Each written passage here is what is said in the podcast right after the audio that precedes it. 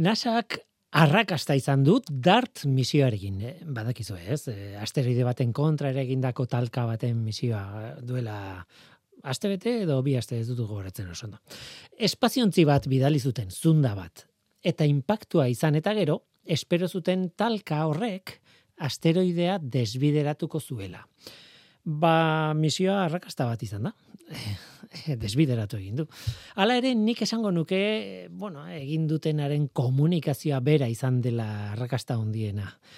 Oso erakargarria da pentsatzea, asteroidea bilar batean bezala, ba, jo egin dugula, eta era bat aldatu diogula ibilbidea. Realitatea ordea xumeagoa da. Haren orbita pixka bat aldatu da. Eta hori sekulakoa da, eh? Baina ez da Hollywooden pelikula batean ikusiko genukena. Ulertzen diazue. Asteroideak dimorfos du izena, eta berezitasun bat dauka, alegia beste asteroide baten inguruko orbitan dagoela. Nolabait esateko asteroide handiago baten ilargitxo bat da. E, didimos deitzen da asteroide handia eta dimorfos deitzen da asteroide txikia. Ilargi bezala jokatzen duen bigarren hori. Eta zundaren talkak aldatu duena da, dimorfos txikia, didimos handiaren inguruan egiten duen mugimendua edo orbita edo ibilbidea edo nahi duzuen bezala esan. Baina berez, asteroide txikiak amaika ordu eta berrogeita magos minutu behar zituen lehen handiaren inguruko orbita bat osatzeko, eta orain hogeita mabi minutu azkarrago egiten du.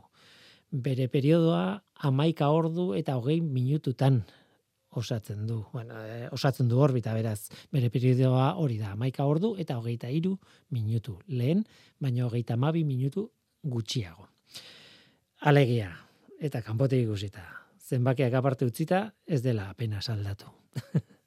Astronautikaren ikuspuntutik oso kontu zaila zen eta eta lortu egin dute eta horregatik esaten dugu arrakasta dela ez da batera erraza hori ekitea.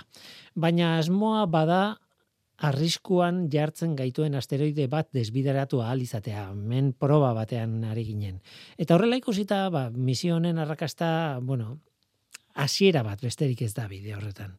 Egia da, eguzkiaren inguruko orbita egiten duen asteroide bat oso gutxi desbideratuta ere, ba, luzera, kilometro askoko aldaketa eh, ez izan dezakela ibilbidean, espazioan ba, distantziak oso ondia direlako eta perturbazio txiki baten eragina amplifikatu egiten duen delako, ez, luzera. Baina bestalde egia da orain mugitu den asteroidea ba txiki txikia zela. Egun da gehi metroko diametroa du. Eta beste kontu bat izango litzatekela amar kilometroko asteroide bat desbideratzea. Ba, adibidez, dinosauroen desagerpenean parte hartu zuena. Ba, ura tamaina horretako harri puska bat zen, amar kilometroko diametroa iz, e, zeukan gutxi gara bera. Horixe ba, hori izan da arrakasta. Arrakasta hitza agertu da behin baino gehiagotan behar bada arrazoiz, baina tira, hori izan da arrakasta. Orbita pixka bat aldatu diogu asteroide bati. Arrakasta izan du nasak dart misioarekin eta arrakasta izun, izan du batez ere komunikadi, komunikabideei handikeria bat saldu diotelako. E, xeetasunak kontatu behar dira hori bai, ez da hainbesterako izan, ez da asteroide bat desbideratzea letra hondiekin. Baina, bai, asteroide baten ilargitxo txiki bati aldatu diogu orbita pixka bat. Ongetorri norteko ferrokarrilera. Euskadi Erratian, norteko ferrokarrila.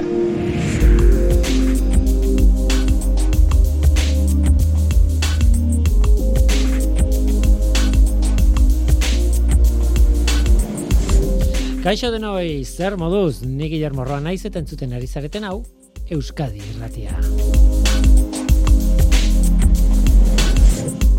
Gaur elkarrizketa berezi bat izango dugu. E, gehienetan aukeratzen dugu gai bat horri buruz hitz egiteko. Eta horretarako pertsona egoki bat bilatzen dugu eta gonbidatzen dugu ikerketa batean parte hartu den norbait, edo gaia ederki esagutzen duen norbait, edo dena delakoagatik aproposa den norbait bilatzen dugu. Baina beste batzuetan pertsona bera da gaia. Zientzialari interesgarra baten ibilbidea da ekarri nahi duguna ona. Ba, gaur horrelako elkarrizketa bat izango dugu. Aran Garzia Lekue fizikaria da. Donostiako DIPC zentroan egiten du lan gaur egun, ikertzailea da, Iker Bask ikertzailea gainera, baina hori bere argazpenaren hasiera besterik ez da, zati txiki bada bere kurrikulumean. Grafenoan aditua da, eta ikerketa zentro askotan lan egin izan du. Besteak beste Liverpooleko unibertsitatean, eta Berkeley unibertsitatean, referente batean. Fizikari handia da beraz eta solasaldi bat izateko pertsona atsegina gainera. Gaur Aran Garzia leko egurekin. Guazen ba, hau da norteko ferrokarrila, zientziaz betetako hitzak.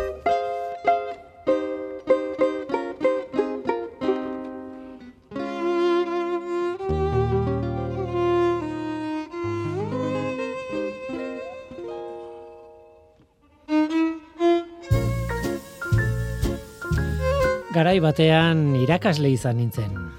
Fizikako irakaslea. Gero ikastetxearen festa hundian, saskibaloi partida bat antolatu zuten irakasleak ikasleen kontrakoa. Eta parte hartu nuen, galdu genuen, nola ez. Eta ikasleek txantxa egiten ziaten, ustez fizikako formulak erabiliko nituelakoan saskiratze asko lortzeko. Baloiaren ibilbidea eta izearen indarra kontuan hartuta eta barreta barrez eta neure buruari galdetu nion. Badakit txantxetan ari direla, baina haiek ba aldakite txantxetan ari direla. Konturatuko aldira inoiz bizitza bat daukadala fizikako irakasletzatik arago.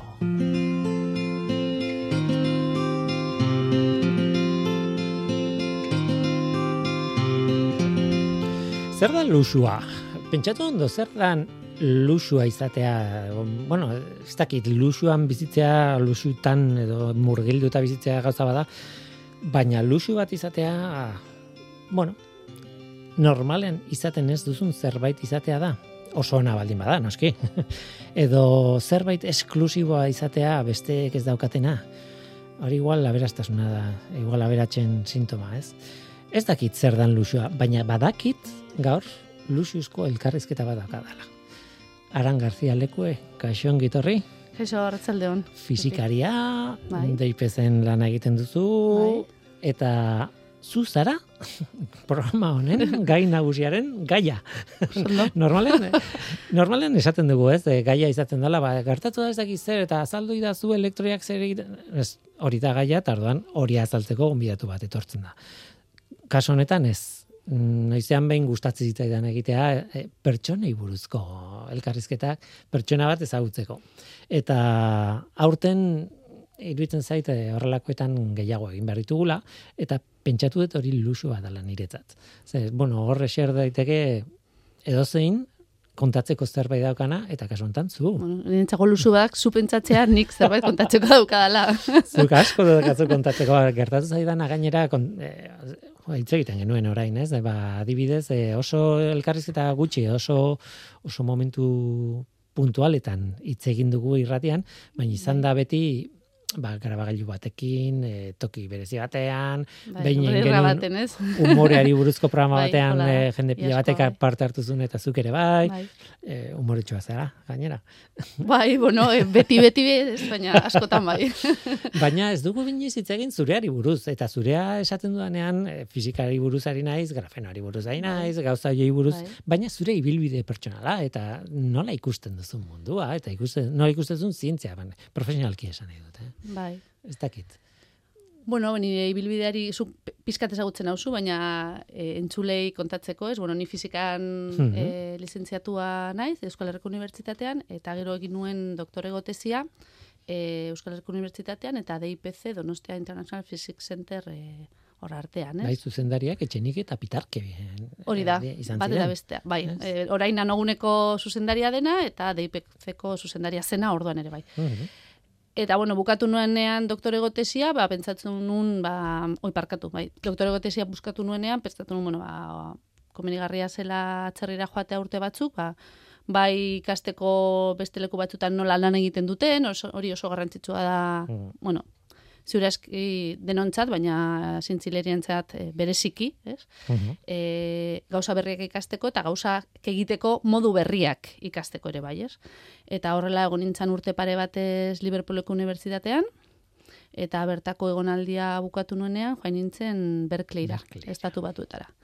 Eta niretzatiko onak dira, eh? Ba, esagutzen dut jendea Liverpoolen ez dut gogoratzen, baina Berkeleyn bai. Bai, bai. Denak, eta hori bai da luzu bat. Toki, bai, bai, hori izan toki berez. Lanean eta ikerketan eta bizitzen egon alizatea. Hori bai da, hori bai dela luzu bat. Bai, mm. niretzako oso oso esperientzia berazgarra izan zen e, zentzu guztietan eta bueno, oraindik dauzkatan kolaboratzaileak eta lagunak, orduan e, Baina gero bueltatu zinen. Bai, voltatu izan naiz, ba, bizitan, ez? Bai, ba, angolankidekin gauzak berriak e, azteko, edo erdizka utzi genituen gauzak bukatzeko, mhm. eta bai, askotan voltatu izan naiz. esan nahi dut, esan nahi dute, voltatu ah, zinela ona... bai, eh, bai, bai. Biz, bueno, bizitzea, bueno, lanera, bai, ja. Bi gauzak, lanean eta bizitzea.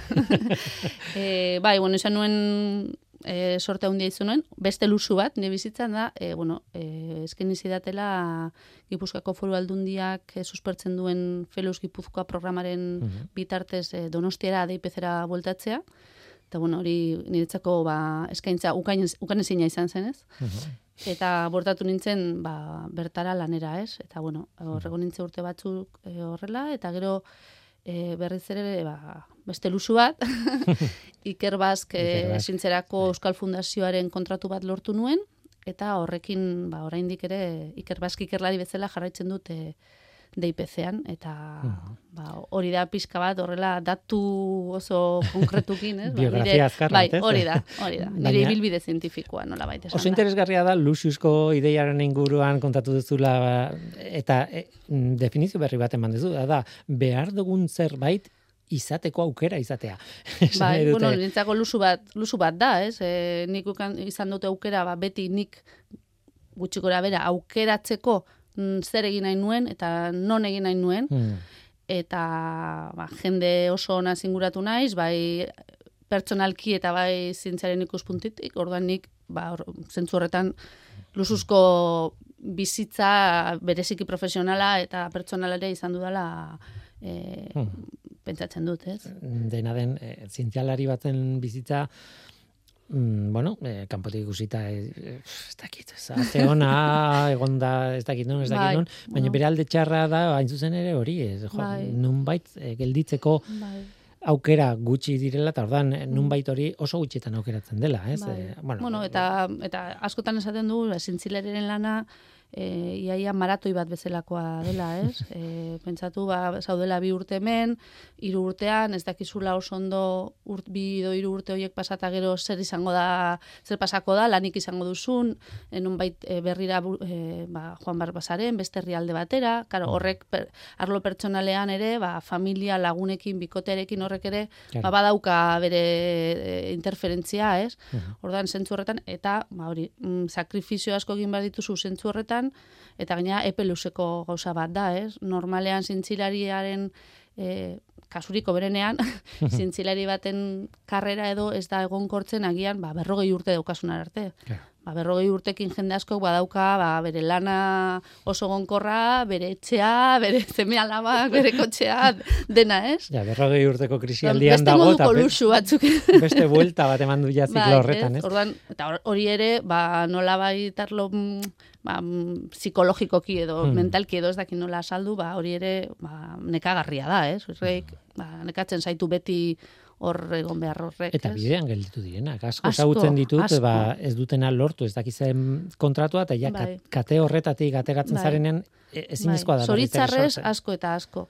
Eta txarrena da, ba, hori, maratoi bai dela, orduan, hogei kilometro egiten bai dituzu, eta gero kanpora ateratzen basara, zero, an, e, zero edo antzekoan egitean e, bezalakoa, ez? Orduan, e, bai, bai, ba, sakrifizio handiko karrera da, bueno, baina sakrifizio handiak beste lanbide askotan ere egin behar dira, ez? Ordan, ez gustatzen oso kejika izaten. Ez, ez, ez, ez, Baina bai, badago, bai, bai zuk esaten badio zu jenderi bai, ba, joan naiz bizitzera ez dakinora, eta ez dakinora, baina, bueno, e, ba, ba, familitik urrun, lagunen gandik urrun, herrialde berri baten bizitzeak badauka bere gauza onasko, eta niri asko gustatzen zait, ez? Gauza leku berriak ikustea, jende berria ezagutzea, baina, bueno, igual, e, ez da beti arresa. Ez da beti arresa. Ezagutu izan dut, Suedian, e, bueno, ikerketa egin duten, edo egonaldiak egin dituzten e, zientzialariak, eta esaten zuten, Suediakoek esaten dute, ez erakutsi argazkiak zinor ez datorriko. Claro, Suedia oso polita da abuztuan, baina otxailan ez. Bai, bai. Otxailan ez dago argirik, ez dago bueno, dena tristea da. Jakin behar da leku guztietan ere.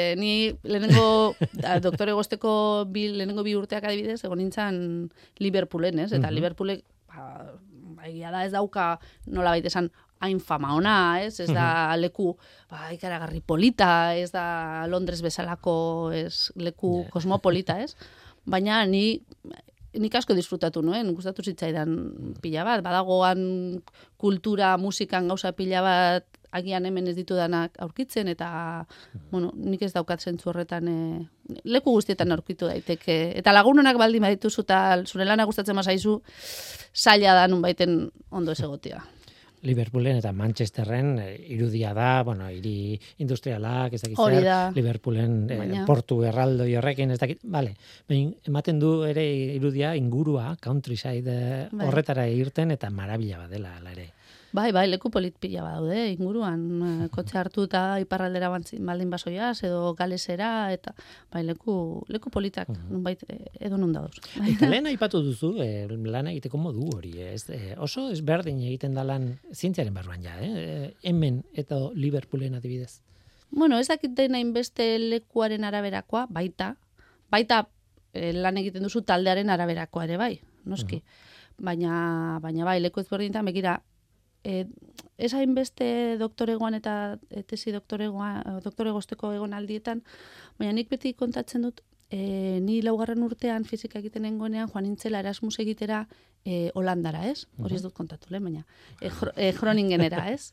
Eta nirentzako benetan izan zen, bueno, e, oso esperientzia oso oso garrantzitsua, han e, karrera do ikasketak burutzeko modua oso ezberdina zelako.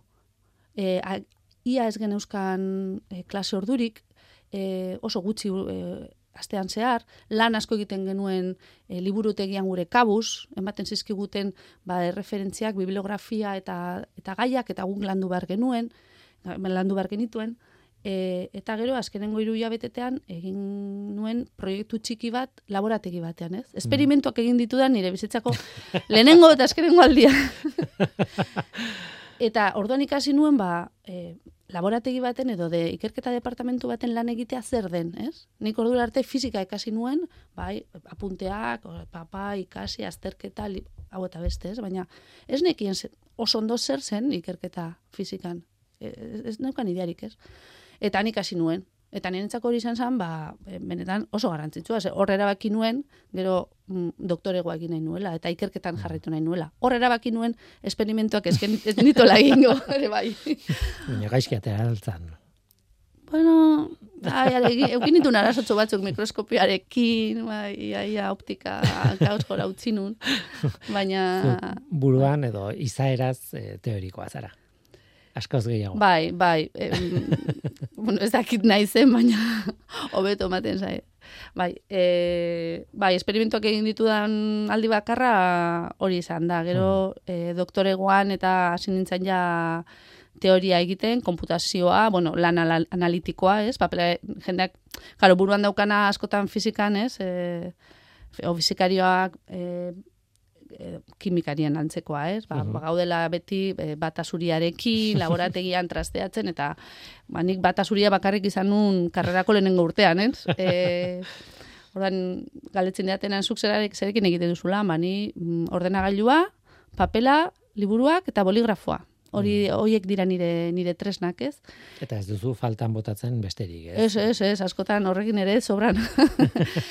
bai, eta ba tesia hasi nintzen ja hori Etxema Pitarke eta Pedro Etxenikeren e, Susandere txapean eta beiraiekin ba bai, teoria mm. hasieran analitikoa, gero ja zeni hasieran ez, nintzen oso ordenagiluaren sale eta orain e, eguneko una nire lana ia ordenagailuekin egiten dut, orduan hobe da gauzak oso, oso alto ez esatia. Bueno, hori denoi gertatu zaigu, ez? Bai, eh, aldatzen doa, ez, bizitzan zea. Mm Nire, ono, atxegin ditut ordenagailuak eh, aspalditik, baina esan dute ez naiz ere, ez aditu bat, ez eh, erabateko friki bat, ez dakit nola esan, baina dena den gure bizitza kolonizatu dute. Bai, Baiz, e, danean, lanean eta lanetik kanpo, noski. Mm. Bai, guk orain adibidez egiten dugun, nik egiten duen lana, nire taldeak egiten duen lana, e, ia neukonea, esan, esan dizudan bezala, ba, komputazionala da, ez? E, teorikoa, baina teorikoa ez bakarrik ordenagailua da gure tresna nagusia, ez? Adibidez, hor, e, DIPC-an badaukagu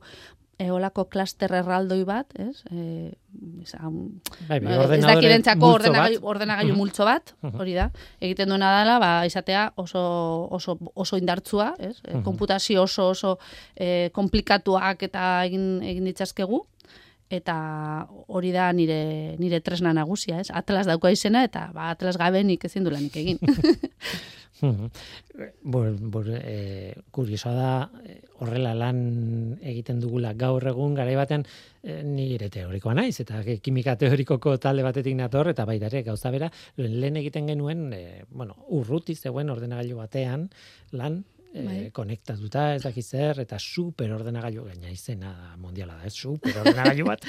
Bildurra eta namaten dut eh? Gero filosofia izan da, ordenagailu txikiak elkarri lortu, klaster bai, bat lortu, eta, eta bueno, jaz dezu super ordenagailu bat behar, ez? Eta hori izan da, gutxo bera, gure historia, ez? Bilakara, ez? Mm. Bai. Zergatik fizika? Uh. Hau askotan galdetu didat eta gustatuko litzaileak izatea erantzun oso erromantiko bat, ez? Baina ez daukat oso erantzun erromantikoa, begira. Mm, nik aukeratu behar izan nuenean e, ba, zer nahi nuen ikasi, fizika izan zalenengo aukera eta filosofia zen nire bigarren aukera. Ematen du oso ezberdinak direla, nik uste dut ez direla hain ezberdinak baina, bueno, ba, agian fizikan ez banin zartu, ba, orain filosofoa izango nintzak, eh? ez dakit. Eh... Nobel sarietan ikusi dugu, eh, fizikariek, eh, sekulako ez da filosofikoa izan dutela bai. urtetan, eh, ba, hain zuzen ere korapilatzeko antiguaren bai, kontua. Claro, ez, ez, ez daude... Bai, bai, bai. ez da ez da urrun, ez?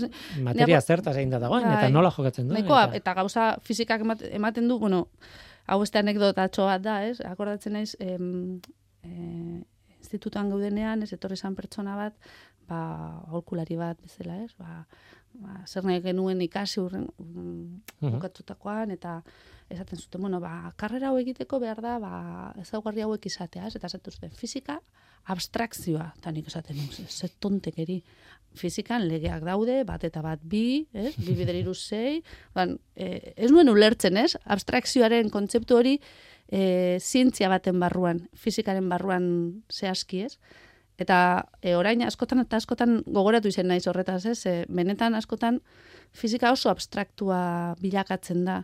Ez agian kalkulua egiten ari zarenean, ez? Baina hainbat kontzeptu, ez? Orain adibidez, ba, e, e, izan zan, atxo izan zan, ez? Oran egun e, fizikako nobelsaria uh jakinarazi zenean, ez? E, hori kuantikaren ingurukoa, ez? Eta kuantikarena ba oso oso abstraktua da. Bai, eta kuantikaren barruan gainera bai. korapilatze kuantiko horre fenomeno hori da. Ulertzea oso zaila da. Bereziki espezifikoa eta bueno, sofistikatua, ez? Uste dut, eh, zela, em, esaten zuela, ai, ez noiz akordako izenaz, fizikari estatu batu erra, bueno, ba, asko daude, baina e, Richard Feynman hori da, hori da, izan behartu. Hori da, Richard Feynmanek esan zuen, e, esaten baduzu fizika kuantikoa ulertzen duzula, esan nahi du, ez duzula fizika kuantikoa ulertzen. bai, bai. Eta kontzeptu horiek oso abstraktuak dira, ez? Orduan, e, zure galderara bueltatuz, fizika segaiteko aukeratu nuen, ba, ez dakit, pizkat, e, bihotzetik ateran zitzaidan zerbait da, egia da... Ba... Baina hau guztiatzen eukan buruan aukeratu zenuen, claro guzti hau, horren egin dudan... kuantikaren kontua, ez dakiz Ez hainbeste, ez, ez, em, Irizpidea, aukeratzeko irizpidea. Ez niola, inbeste vuelta. Mm. Gustatuko lizaidak hori, oso erantzun erromantikoa izatea, baina uste dut gauza asko egiten mm. egon intekela posik. Niri... Jakintzaren arlo-arlo asko dira oso interesgarriak, ez bai. fizika bakarrik.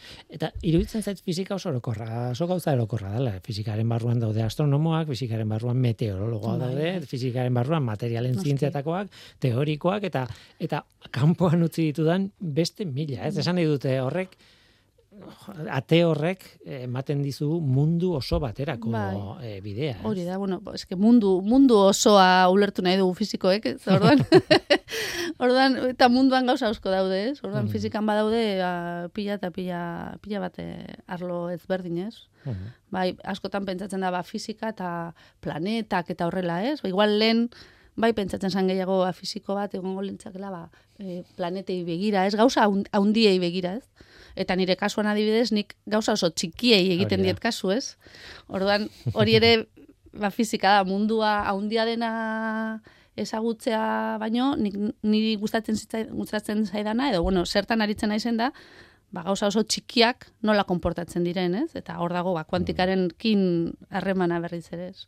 Zuzen ere, zure kurrikulumean begiratzen badugu eta azkeneko e, argitalpenak, ez? E, artikuluak, paperak bai, deitzen bai. direnak, ez? Begiratu ez gero, agertzen da, hitz bat etengabe, etengabe, eta da grafeno hitza, ez? Eta, bai. bueno, ez dakit, bai. hori da, ez, grafenoak, okerrez banago, 2000 eta lauko Nobel saria eh, izan zen edo bai, edo 2000 lauen bai ez dakit bai, bueno. nola nahi ere eh, ordutik ona ikusi diogu bueno begiratu dugu grafenoa eta pentsatu dugu da etorkizuneko material miresgarria. Honekin dena ingo dugu. Honekin dena ingo dugu ezin hobeto eta gero ez dakit kalera teatzen naiz gaur egun e, 2022an Eta eh, non dago grafeno? Agian badago grafenoa eta ez dut ikusinik, baina ze gertatu da grafenarekin?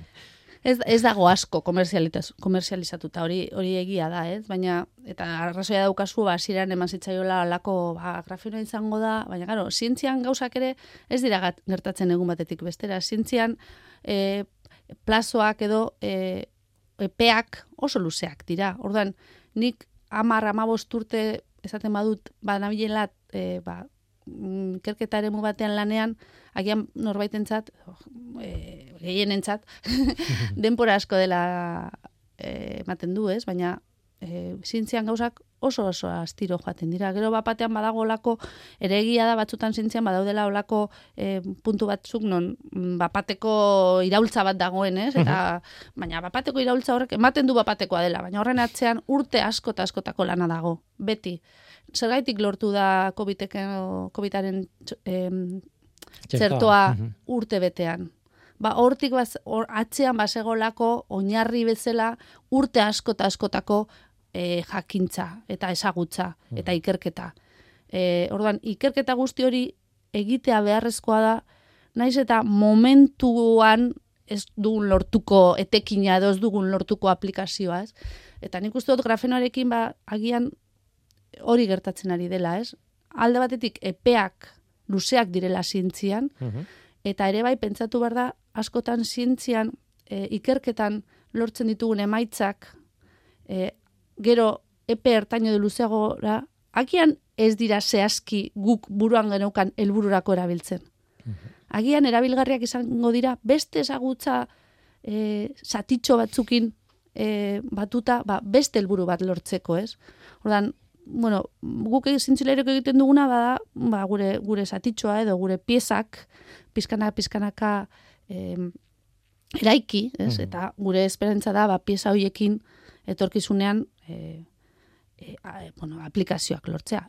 Baina, egia dara baitere, nik egiten dudan, eta DIPC-an adibidez, orokorrean egiten den ikerketa, ikerketa, oinarrizko ikerketa dela. Mm. Eta oinarrizko ikerketaren helburu nagusia da, ezagutzea sortzea. Ez zertarako badio duen. Ez? Beti Baina, galdera hori... Hor sartzen da betiko saldi maravilloso hori nil tesi zuzendariak eh, Jesus Ugalde bai. askotan esaten zuen, ba, eh, hau eh, praktikan zertarako, ez? Eta beak ere entzuten zuen, ez dago gauza praktikoa gorik, teoria hon bat baino, ez? Osea, teoria landu behar duzu, eta gero hortik bai, ateako dira, bai. eta eta bi gauza dia honak, jakintza hori, bai jakitea nola funtzionatzen duten gauzak eta gero zer egin dezakezun horrekin biak dira. Eta eta mm, eta batzutan gauzak e, aurkitzen dituzunen edo ikerketa bat egiten duzunen ez dakizu zehazki horrek zetarako balioko duen edo balioko duen zerbaiterako. Uh -huh. esaten dute laserra, ez? Laserra e, em, aurkitu zanean edo bueno, bai, garatu zanean, zanean bai, e, esaten zuten zela e, arazo baten bila zegoen e, soluzio bat, ez? Hau, egin zuten laserra, baina ez zekiten oso ondo, bueno, oso interesgarria da, baina zetarako aurkit, eta gaur egun horrek, e, begira, orain dela urte gutxi eman zieten fizikako nobelsaria, ba, laserra garatu zutenei, ez? Orduan, eta bereiek hau egiten egin zutenan ez dukaten buruan, orain bururatzen zitzaizkigun edo eh hainbeste eta hainbeste aplikazio, ez? Orduan, e, ez da beti pentsatu behar e, ezagutza behar dela zerbaitetarako. Ni gainera beste gauza bat botako izut, ea zen bai. esaten diazun, eta bai. da, hain zuzen ere tempo luz hauetan, eta bai. hori da, zintzia erakargarria egiten duena niretzat. Esan nahi dut, e, zai gustatzen e, gaurkotasuna eta bihar ja gaurkoak ez du balio, eta ez dakit, baizik eta, bueno, nik bai.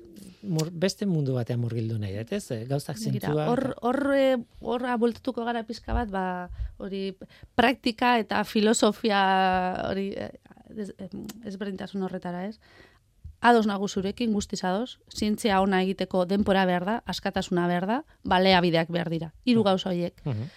Baina, egia da esan dizudan bezala, gaur egun ikerlari bezala lan egin alizateko, ikerlari bezala egonkortu, egonkortu alizateko zure, zure e, karrera edo, e, behar dira maitza asko, denpora gutxian, bi urte hemen, hiru urtean, bi urte beste nun baiten, eta noski epe hoiek ez dira ba zientziaren epe naturalen berdinak, ez? Hmm. Ordan hor badago pizkat kontraesan bat edo arazo bat, ez? Nik hori ikusten dut beintzate zientzian gaur egun. E, mm, zure nik adibidez orain, ba, nire sorienez badaukat nire plaza egonkorra eta orduan e, agian e, ez dit arduratzen hain beste tempo luzena, ez? Hmm. Baina ikerlari gaztei eh ez maitzak behar dituzte, ez? Bai, eta bai. ordan hor badago ere hor kontra esan bat bezala, ez? Edo bueno, edo arazo bat, ez, ez dakit irten bidik daukan, eh? Baina, bueno, mai ganean jarri nahi nun hori. Sortzerik gabeko problema beritako bat, ez? Bai, bai. Mm ez dakite filosofatzen ari gara, ez? Eta eta ondo dago horretarako etorri gara, ez? E, nik ere ulertzen dut presioa edo bai. lan egiteko eta artikuluak ateratzeko edo patenteak lortzeko edo dena delakoa egiteko, ez? E, baina bestetik ulertzen dut hori ez, ez dula izan behar azkeneko helburua nolabait, baina baita ere hitz egiten ari zinen da etorri zait burura orduan e, zientzialari erromantikoa, irudi erromantikoa hori faltsua da, ez da existitzen, ez? ez da inoiz existitu, behar bada, o behar bada emesortik mendean, bai, baina bai. esan dute... Bueno, e, Bai, zuk agian eh, esaten duzuna ba hori e, e, dagona bere laborategian erdi bakarrik e, arazo batekin obsesionatuta eta ia ia ez dela handikateratzen eta gauza guzti hauek, ez? Bueno, ba, hombre, horrela eta noski bata zuriarekin eta eta anteo jaundiakin. bueno, ba hori horrela, ba ez, ez da, ez da existitzen, baina badauka ebe, karrerak ere bere puntu romantikoa. Hori dudik ez, e, normalean lan asko eta asko egiten dugu, esan dizu bezala sakrifizio asko egiten dugu, segura eski errazago izango litzake karrera bukatzen duzunean, ba, industriara joatea adibidez, soldata on batekin eta lan finko batekin, orduan nik uste dut, zientzia aukeratzen duzunean e, zure karrera edo lanbide bezala, hor badagola romantizismo punto bat e, dudik ez. E, egon behar du. Eta egon behar du. Bai, bai, eta egon behar du.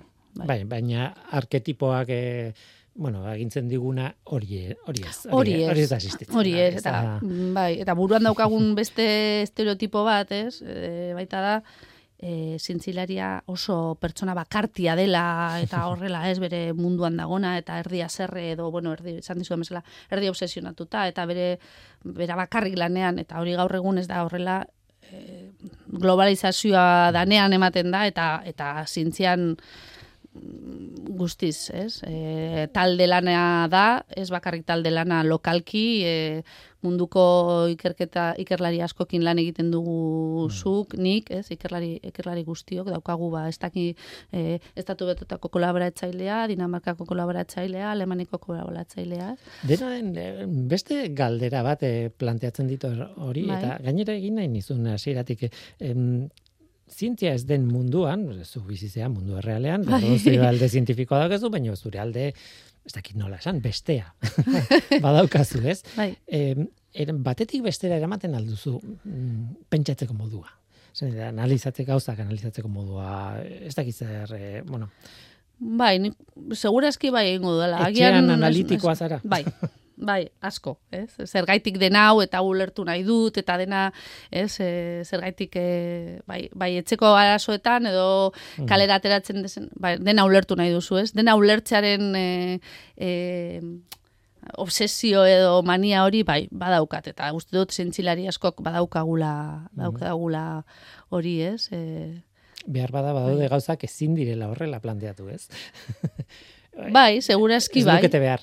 Bai, segurazki bai. Horrela da, baina ba, agian bai badaukagu horre toke txori, ez? Baina... Mm -hmm. Nik etxean ikusi dut denetik, ez? E, bueno, ikusi dut planteamendua analitikoa eta bar, eta kontrako planteamendua nik batzutan brometan esaten dut, ez? Ni asteburuetan letrat, letratakoan. Baina bueno, da, bai konturatu naiz ez, hori ez dela egia. Osea, letratakoa naizen bitartean ere zientziatako analitika hori baukat buruan, eta alderantziz, esan dute niri Mozarten eh, obra batekin irabazten hau zu edo momentutan. ez dakit nola esan. Eh, ordan behar bada egiten dugun zailkapen hori ez da egia, e, letrak versus zientziak edo ez dakit baina bai da izaeran ba, barru barruan dara magun zerbait ez, bada bada errealitatea. Bai, bat, bai, nik uste dut egiten duzun reflexioa, bai, horrelakoa da, ez? E, e, agian horrelakoak garelako gaude horretan lanean eta horretan lanean gaudelako oraindik gehiago gara hasirakoak ginenako ginela bezalakoak, ez? Eh, ordan hor badago e, ez gauza bizioso bat bezala hortik atera ezin zaitezkena, baina bueno, eh alabe beste estereotipo bada hori eh ba, mm, bueno, agian orain orain hori aldatzen ari da. Espero dut baietz, ez? Baina zintzereriak badaukagu lanetik kanpo ere ba, beste inkietude batzuk, ez? E, ba, niri kirol asko gustatzen zait, musika asko gustatzen mhm. zait, orduan bidaiatze asko gustatzen zait, orda, ez da bakarrik lana, lana, lana eta zientzia, zientzia, zientzia, ez? Eta literatura, historia, artea... Zenba jakintzarlo, zenba gauza, ez? E, baina hori e, e, gustatzen zaigu gure lana, sakrifizio asko egiten dugu, lan asko egiten dugu, baina e, zintzilariak ez gara bakartiak, ez gara sozialak. Lagunekin elkartzen zara. Noski baiet. Gezurra badiru. Noski baiet. Kaldera, oh, Askotan eta beharrezkoa. eh, nik esango nuke baiet eta batzutan eh, estereotipo horiek edo arketipo horiek edo bai. ideia faltsu horiek eh, alderantzizko begirada oso berezia egiten dute, ez? Nola begiratzen zaituzte eh, zeak, eh, kuadriakoek adibidez, bai. edo ez dakite familikoak, eta nik aldatu dut pixka bat, eh? irratian nagoenetik, Claro, nik hogei urte ja irratian, orduan e, begiratzen diate eta bueno, ja ez naiz hainbeste zientzialari ero hori, ez? Eta baina baina bueno, gelditzen da zerbait, ez? Eta askotan esaten diate lagunek gainera oso oso efektu kuriosoa da. E, irratian entzun zaitut eta ez dut ez dut gogoratzen zertaz izinen. Osea, kontatzen duena berdin zaie, ber, mm, nahi dutena mantendu buruan da, hori irratian entzun nautela. En fin. bai, ez dakit, beste anekdotatxo bat esnik aspaldi aspaldi hori Erasmusen Groningenen nengoenean ba nik banaukan 22 urte ez? Eta taberna baten horrela hitz egiten mutil batzuk etorri zian eta hango holandes batekin hitz egiten eta galdetu zidan ingelesez um, eta ez da zer ikasten duzuzuk eta nik esan nion fisika. Eta begiratu nindu nola eta esan zian e, ba normala ematen duzu Horrela, you look normal. You look normal. Eta esan zidan, ba, eh, piropo bat izango balitz bezala, uh -huh, ez? Uh -huh. Eta orduan izan zen, baina zer gaitik uste du fizika ikasten dudalako, ez naizela normala, ez? Oda, eta ez, ez, ez nago hitz egiten orain dela bi, dia, hogei urte dia, baina ez dira bi mende, ez? Eta... Pentsatzen jarrita, musikariei ere oso, oso irudia raro ematen zaie, e, bai. aktorei zer izanik ez, Baita. Baina, ia, bueno, fontanero, eh? Bai, bai, bai, egia da badagoela, deno da, danok daukagula gure, ez? Hmm. gure modelo txua bezala, eta baten du hortik eh, atera, modelo horretatik ateratzen bazera, ez? Ba, ba zerbait eh, ez du lan kajatzen. Bukatu nahi dut berriz bai. ere laborategira bueltatuta bai. eta eta zure bizitza zientifikoaren barruan sartuta eh, nora begira zaude. Esan dute grafenoari buruzko artikuluak aizara eh, argitaratzen, noizean behin, eta bai. jarraituko duzu, ez dakit. Bai. Horrek helburu el, badaukatzen edo usten diozu zure buruari joaten e, berdintzait edo, bon, ez dakit. Bueno, zintzian, bai, badago nik daukadana sorte daukadana da IPCa badaukagula askatasun oso handi bat e, ikerketaran zer, zer ikertzen duguna e, arabera, ez? Hau da, nik e, nolabait e, aukera desaket nire ikerketaren hildoa zein izango denez e, eta bueno, bai, urteetan aldatzen, adibidez, e, grafenoaren mm, kontuarekin azkenengo 10 urteetan nabil, ez? Mm Lehenago ba beste gauza batzuk ikertzen dituen, o, gero hori atera zen, interesgarri iruditzen zitzaidan, e, kolaboratzaile esperimental asko nituen inguruan eta hori interesgarria da. Eta orain adibidez, bueno, ba pizkanaka grafenoaren mundu horretatik atera gabe, ba kuantikaren arloan e, sartzen ari naiz, ez? Horre ikasi nahiean edo, eh badakizu orain kuantum hori oso oso indartzu datorrela, ez? Adibidez, bihar daukaguna nogunen kuantikan Euskal Herrian lan egiten dugunon eh bueno, biltzar bat, bai. bat, edo. Eh eta bueno, o nola hori orain badirudi ba hor e, kuantikaren bigarri eraultza datorrela eta gauza interesgarri asko daudela ba esan dut bueno e, zergaitik ez ez e, saia naiteke nire nik dakidana mundu horretara eramaten eta ia beraiek zerbait ikasi alduten eta nik zerbait ikasi aldezadan ez eta eta horrela da, baina normalean horrela ateratzen da, ez? Uh -huh. 2018an bide batez, e, 2018ko molekula urteko molekularen e, sarian edo, bueno, eman zizuten edo egon zineten azkenean grafenoaren forma bada, ez? E, porotxua den Bai, bai, hori lan oso, oso, oso polita izan zan lana eta bueno, ba, ekin nahiko reperkusio.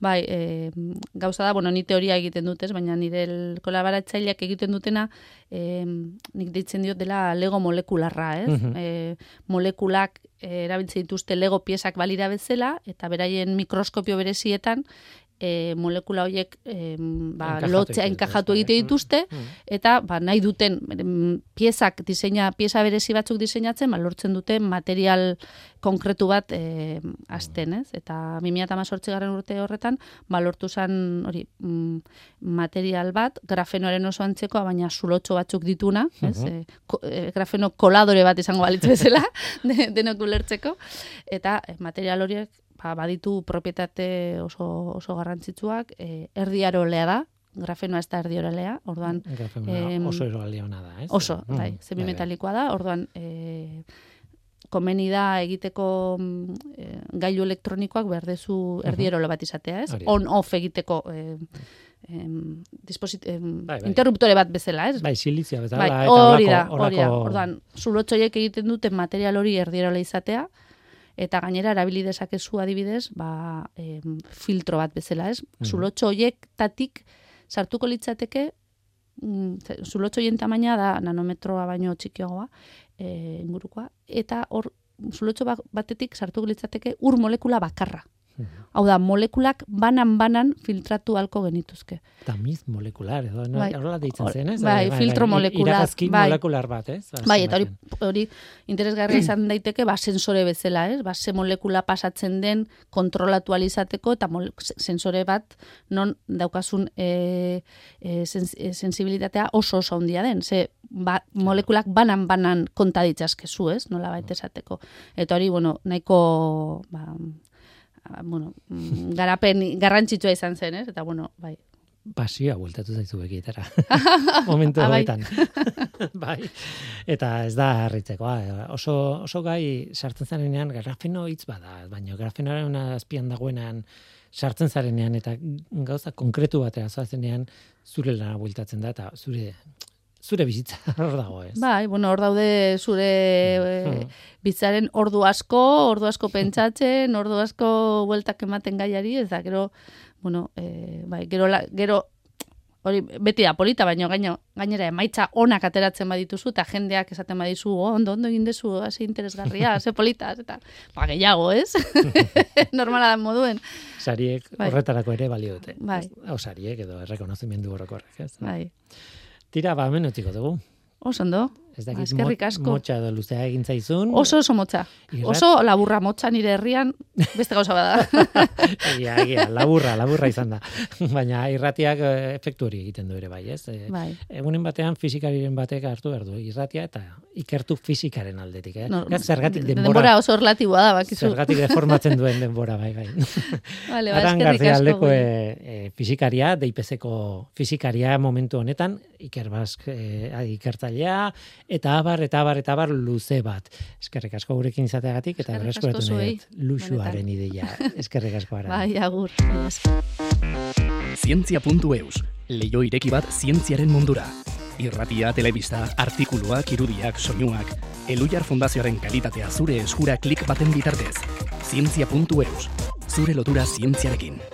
Bukatu baino lehen kontu bati helduko diogu. Bueno, albisteetan egun hauetan kontu arregarri bat iritsi zaigu, hain zuzen ere. Australiako Cortical Labs izeneko laborategian garun txiki bat sortu dute, eta lortu dute garunak bideo joko batean jokatzen ikastea.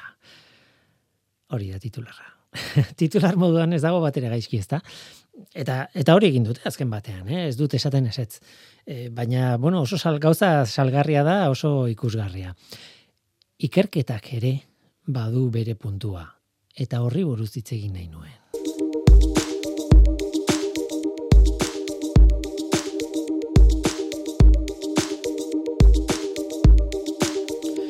Titular deigarria da, baina titular horretan esaten dena, bueno, ondo azaldu behar da, zer da gauza bakoitza, ez? E, hasiko gara garunarekin, garuna, garuna ze, garuna mini garuna bat egin dute, e, jokoan jolastuko, jokatzen ikasi duena, ez? Neuronen sare bat da azken batean. Neurona gutxi batzuk elkartuta. En fin, gutxi komatxoen artean, ez? E, neurona sare hori egiteko xaguen embrioietako neurona gartu dituzte eta nahastu egin dituzte giza neuronen zelula amekin zelula amak dira nolabait e, beste zelula berri batzuk sorrarazten dituzten zelulak, jatorria, kaso honetan neuronak dira, baina beste neurona batzuk ematen dituztenak, eta horixe, xaguen embrioetako neuronetatik abiatuta, gehi zelula amekin, giza neuronen zelula amekin, ba, mini garun bat egin dute.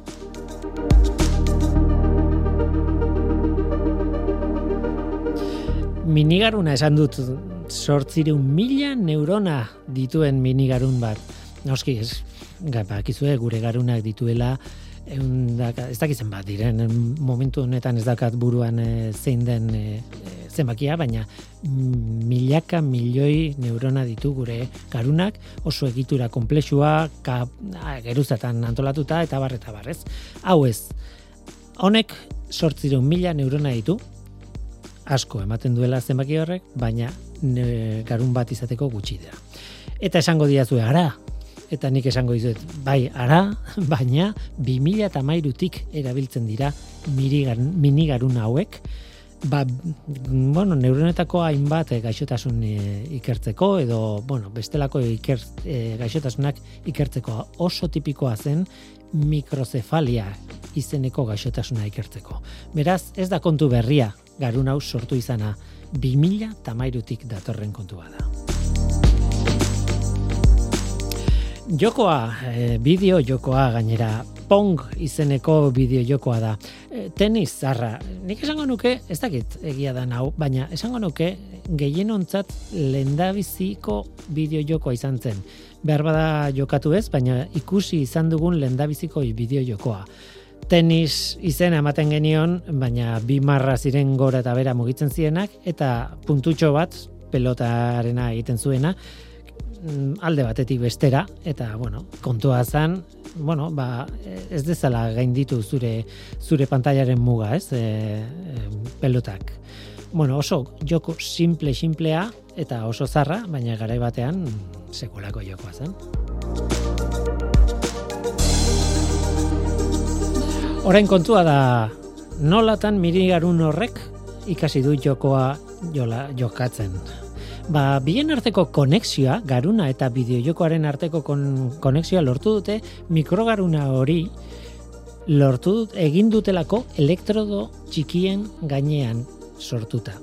Plaka batean, laborategiko plaka batean egin duten, noski, e, zelulak hasi eta zelulak elikatu eta janari eman eta, bueno, pixkat garatu, sare hori, baina hori dena mikroelektrodoen gainean sortu dute. Eta horrela, lortzen dute, bai, jasotzea garunek, bueno, neurona horiek sortzen dituzten seinaleak, eta bai, kontrakoa, alegia, neuronek jaso dezakete elektroden bitartez bidalitako informazioa. Kasu honetan, elektroden bitartez bidalitako informazio hori bideo jokoa zen. Pong izeneko tenis zarrura.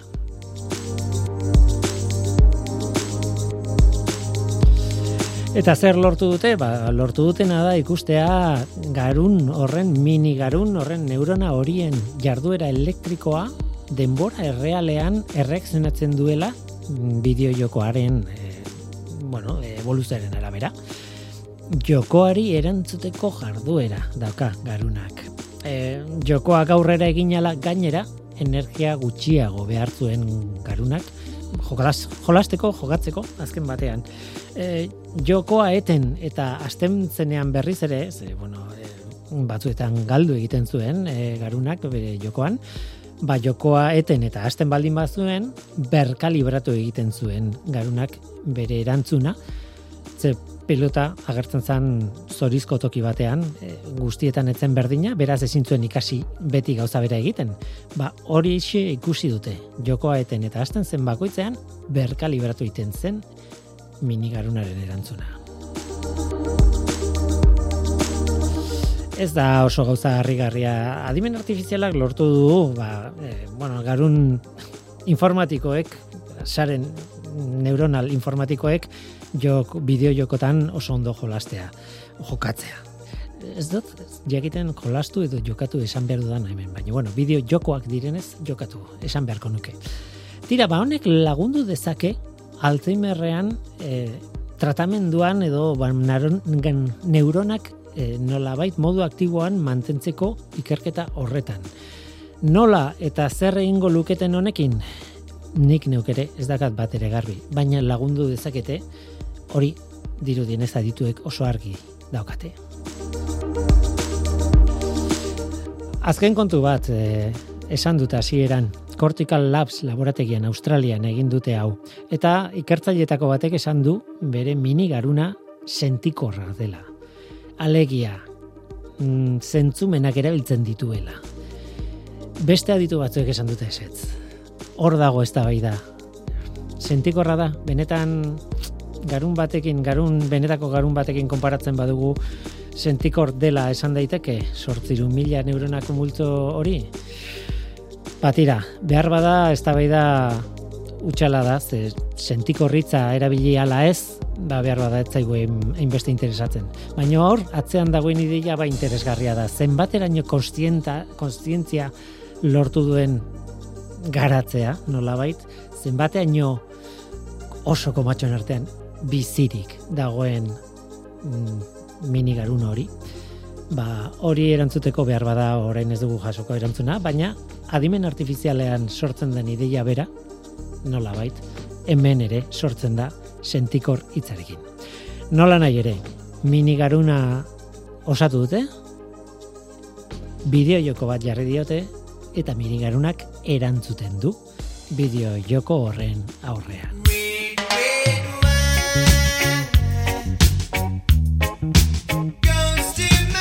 Ba, onaino gaurko norteko ferrokarrila Aran Garzia leku izan da gurekin. Eskerrik asko Aran eta eskerrik asko zure bai entzule gurekin izateagatik. Badakizu, gu hemen gaude. Norteko abildua eitb.eus. Gaur teknikaria Mikel Olazabal izan da eta mikroaren aurrean ni Guillermo Roa Eluiar Zientzia taldearen izenean. Retorno astean gehiago, ordura arte ondo izan. Agur.